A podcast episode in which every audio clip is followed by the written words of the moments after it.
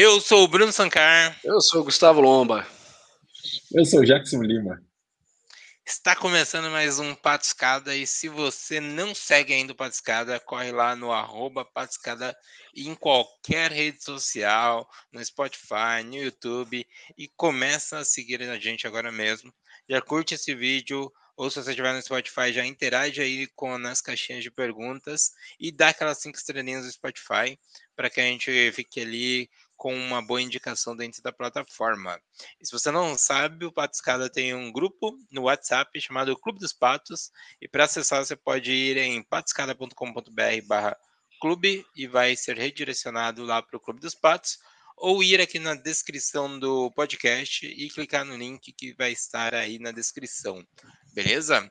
E sem mais delongas, hoje nós vamos falar de um filme chamado é, Les Contes de la Noite, ou Os Contos da Noite. Vai aí com o sinopse, Jackson Lima. Achei maravilhoso. É, pode ser também Le Conte de la Nuit, mas eu gostei mais da versão do Bruno. Bom, qual, qual que é a sinopse do filme aqui, né? Aliás, baita animação maravilhosa. Todas as noites, uma menina, um menino e um velho técnico se reúnem em um pequeno cinema tipo o Cinema Paradiso, assim, uma vibe mais ou menos nessa linha. Embora o lugar pareça abandonado, ele é cheio de magia. Os três amigos pesquisam, inventam, desenham e se vestem como diversos personagens, e a cada noite encenam uma história, uma fantasia.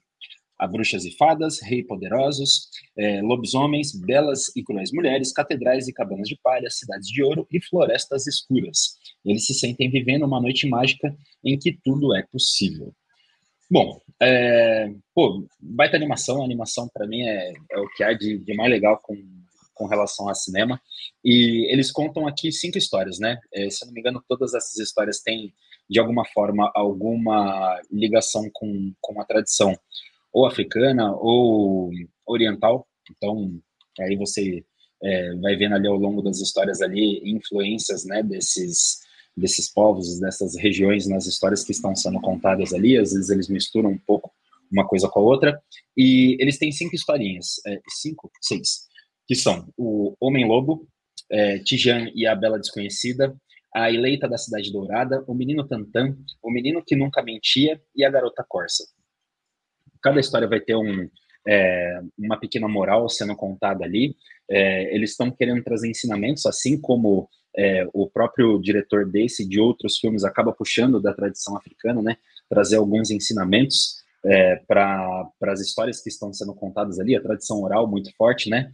É, no Menino Lobo ele mostra a transformação de um menino que um rapaz que estava amaldiçoado e tal, é, e como aquilo poderia ser quebrado. É, na Bela Desconhecida é, você tem a relação de um de um rapaz que por acidente vai cair no submundo e tem a possibilidade de se casar com a filha do rei do submundo, que era uma mulher muito bonita etc. E no fim das contas ele tá mais lá para fazer farra e tal, essa história é maravilhosa.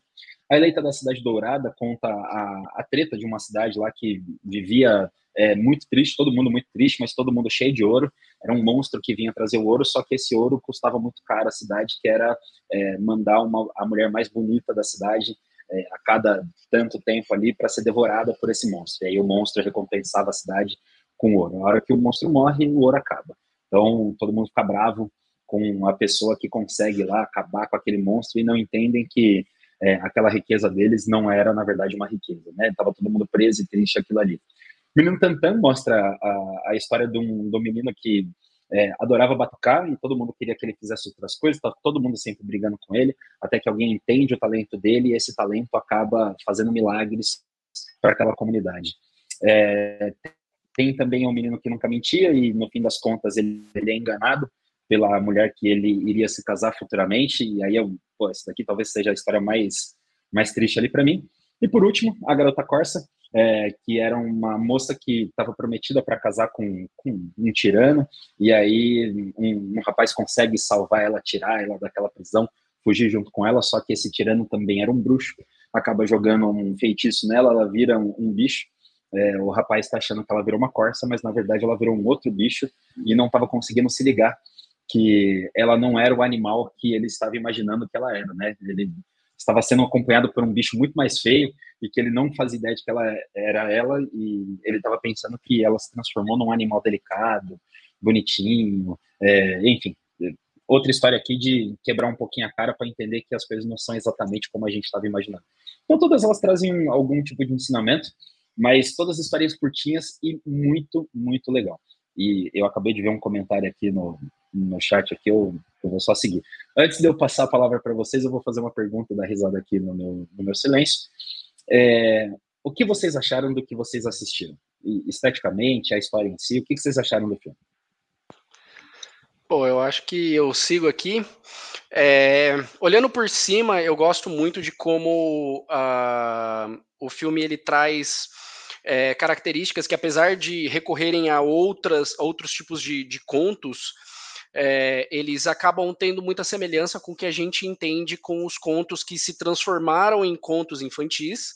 É, e daí eu posso falar só do que eu li, que são contos de tradição nórdica, né? É, e isso se dá por algumas vertentes. Primeiro é a repetição do 3, e isso no, da, da, da, filha lá do submundo fica muito claro, né? O cara passa por três desafios, são três irmãs que ele precisa identificar para ver qual que é a correta. Então, é, existe uma espécie de simbologia que acaba se repetindo muito, e nos contos infantis nórdicos isso também aparece. É, é algum animal que aparece durante três dias, é alguma coisa que deve ser repetida três vezes até mesmo porque é, em muitas culturas três é um número muito é, mágico, eu diria até, então, quiçá até divino. Ah, se você pensar, por exemplo, para os gregos, uh, os deuses mais poderosos que formavam lá era uma tríade, né? Era Zeus, Poseidon e Hades. Ou então, para os hindus, mesma coisa, é Shiva, Vishnu e Brahma. Então, o 3 sempre acaba esse, assumindo esse valor cabalístico, né? E ah, também é curioso ver como que as premissas elas são respeitadas até o fim do trajeto. Por exemplo, de novo, do menino que vai lá para o submundo, né? O rei, ele tá, obviamente, querendo passar o gume no, no menino ali. Então ele arranja um, des, desculpa e faz o cara fazer as coisas mais esdrúxulas, né? Vou te dar três tarefas, mas você vai ter que fazer elas enquanto tá preso, que é realmente para eu te passar a faca no dia seguinte, mas ele sempre acaba conseguindo. E mesmo que isso frustre os planos do próprio rei, o rei segue. Até o ponto do rei falar: beleza, você cumpriu. Eu vou te dar metade do meu reino, porque foi o que eu prometi, né? E você vai poder casar com a minha filha mais velha aí também. Vai, leva já, né? É, e isso é engraçado porque isso aparece também em alguns contos gregos é, para mostrar, é, mais para reforçar essa ideia de universo cósmico. Né, de que as coisas estão ordenadas. Você tem, por exemplo, o mito de Prometeu, né? Prometeu que havia é, entrado no, no, palácio de Atena, roubado ali o fogo da sabedoria, entregou lá para os humanos terem com que se defender. E aí, para sua para sua sentença, Zeus o acorrenta a uma rocha e todo dia um pássaro vem e devora seu fígado, só que como ele não morre, o fígado regenera. Isso, quando você vai, vai ver os 12 trabalhos de Hércules, Hércules se depara com essa situação, ele encontra Prometeu sendo devorado na rocha. E ele pergunta o que o pai dele, Zeus, tinha falado, qual que era o problema. Né? E o Prometeu fala: Olha, Zeus me condenou a ficar acorrentado a uma rocha. Aí ele, ah, beleza, então. Prende uma rocha no pulso do cara e liberta ele. Percebe? É, é, é, é, um, é uma malandragem que, tipo, respeita o cosmos, respeita a ordem, respeita a sentença de Zeus, mas ainda assim livra Prometeu. Isso acontece aqui também, porque o rei queria um jeito de passar o gume no menino, mas não consegue. Então acaba tendo essa subversão é, bastante interessante. É lógico que também a gente acaba gente que é do Ocidente, a gente acaba achando que tudo começou com os gregos, né? Sendo que os próprios gregos devem ter surrupiado suas linhas de pensamento de muitos outros lugares que estavam ali nos arredores. Então, claro que muita coisa vai casar eh, olhando para esses contos que não são contos europeus, são baseados em contos de outros lugares, tibetanos, né, africanos, enfim. É, então eu acho que é bem interessante. Eu gosto desse, desse ar fabulesco que tem esse lance do tipo. É muito simples. Até no, no do, do conto do, do Loup Garrot, Ó, gastei agora, hein? É, que, o, que a princesa pega a joia que ia devolver a forma humana pro cara e esconde e fala: ih, mataram o rapaz, vai, foi o lobo que matou o rapaz, vamos atrás dele. Né? É, um, é um artifício muito simples que é, eu acho sensacional, então me ganhou muito. E um detalhe especial, especialmente pro conto da, da Cidade de Ouro, o couro. Eu acho aquele couro lindo demais. Mas esses são os meus pensamentos. Eu quero ouvir agora o senhor Sankar. Bom, o que eu acho que é, chama mais atenção no filme, que foi já mencionado, inclusive pelo Jackson, é relacionado à parte do, da animação, né? A gente tem aqui uma animação que ela pode parecer muito simples, e aí isso vai trazer até aquela, nossa, que fácil executar isso mas nessa simplicidade ela se encontra com seus maiores êxitos, né? A gente vai ter aqui, por exemplo, é, é umas expressões mais exageradas, movimentos mais exagerados, para que isso possa ficar bem claro em toda a história que está sendo contada. E isso puxa muito do, do teatro de sombras da China, né? E também das gravuras medievais, que tinham bastante dessas formas de se expressar ali é, baseado nas sombras, né? Então a gente vai ver muito esse teatro de sombras ali na cultura chinesa e aqui que foi uma a inspiração para a base. E aí você consegue aqui trazer a cor, trazer outras aplicações mais modernas, mais contemporâneas dentro desse teatro de sombras que você está fazendo. Então dentro dessa simplicidade que parece é, é, que é muito sofisticada, né? Ela acaba se tornando uma coisa bem elegante. E também a gente vai conseguir pensar em como que fica mais é, universal de contar essas histórias, né? Ela remete muito aos nossos antepassados, a, desde você fazer uma sombra na parede para poder contar uma historinha ali para uma criança, a coisas até mais antepassadas ainda, onde a gente usava formas mais simples de conseguir se expressar ali, de contar essas histórias. Então, dentro de toda essa simplicidade, a gente vê uma técnica muito boa de sendo empregada ali, né? Então, é um grande desafio de como que tudo foi feito, né? Esse estilo de animação, ele é um trabalho do artista Henry Matisse, espero que eu esteja pronunciando o nome dele correto, né? foi dirigido ali pelo Dr. Michael Ocelotti. É, também espero estar pensando. Então, é bem bacana de ver essas técnicas sendo empregadas ali e a forma que foi dirigida para contar essas histórias diferentes. Acho que isso mostra um pouquinho mais das diferentes formas de animação. A gente fala hoje da, de Aranha Verso, por exemplo, né, onde a gente destaca ali as técnicas de animação que envolvem diversas formas de, de 3D, de é, às vezes técnicas 2D e outras técnicas distintas misturadas, mas aqui a gente tem é, uma técnica bem mais simples para contar histórias cativantes, histórias que prendem. Eu acho que também até a forma que o roteiro busca ali de se basear em pequenas histórias e ficar mudando de histórias é até para não ser cansativo, né? não esgotar toda aquela ideia numa única história longa que é, poderia ser mais exaustivo. E eu gostaria aqui de me recordar que, conforme eu fui falando, eu me lembrei de um outro filme filme alemão, que ele era é, de um filme alemão bem antigo, e ele tinha é, todas essas técnicas também de você usar as sombras e o teatro de sombras ali. Inclusive, quando o Jackson trouxe esse filme, eu imaginei inicialmente que seria ele. Eu não, não me recordo agora, mas se eu lembrar, eu trago ele aqui em algum outro momento, mas também utiliza dessa técnica. Então, assim, não é só esse filme. Ah, existem outros filmes com essa técnica também, vale procurar ali, vale dar uma olhadinha. É, até toda aquela ideia mais fantoche da coisa, né? Todos aqueles movimentos.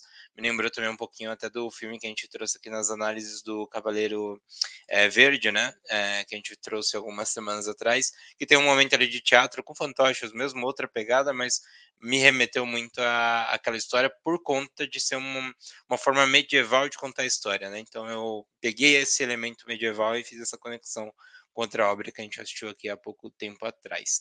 Mas essas eram as considerações que eu queria trazer aqui para vocês, meus caros. Sensacional, sensacional. Eu acho que realmente a, a, a, animação, né? é legal essa questão do, do teatro de sombras, até porque é, a expressão dos personagens ela acaba resguardada muito ao movimento do corpo, né? E aos olhos. Então, se eles estão com medo, o olho arregala, ou se eles estão mais irritados, o olho diminui, né? E aí você é, acaba é, decifrando a, a, a, psique, né? Decifrando a emoção dos personagens a partir desses elementos mais abrangentes. Sim. E também tem a questão da repetição, né? É, o, eu lembro muito, acho que para mim o conto que eu mais gostei foi o do, o do menino que passa pela abelha, passa pelo todo lá pro, pro Rei dos Mortos. Porque toda vez que ele ganhava de um desafio, o rei abria a, a boquinha, ele ficava, ó. Oh. E aí a, re, ficava repetindo, ficava repetindo. Ah, né, ó. Ah, mas conseguiu, não sei o que lá, ó. É, que também é essa, esse ar fabulesco de, de, de de conto infantil, né? Tipo, repete, repete, repete, e aí amarra e, e conclui a história com, com a moral dela, né? Sim, sim, perfeitamente. Bom, este foi aí nosso episódio sobre o filme Contos da Noite. É, se você quiser procurar, uh, tem disponível aí nos meios não convencionais. Uh, infelizmente não achamos em nenhum streaming. E basta procurar aí para poder assistir a este filme. Se você quiser acompanhe aí o nosso podcast. Toda semana a gente traz sempre uma análise de filme aqui. Então fique à vontade. Eu sou o Bruno Sancar. Eu sou o Gustavo Lomba. E eu sou o Jackson Lima. E esse foi o Patscada. Tchau, tchau.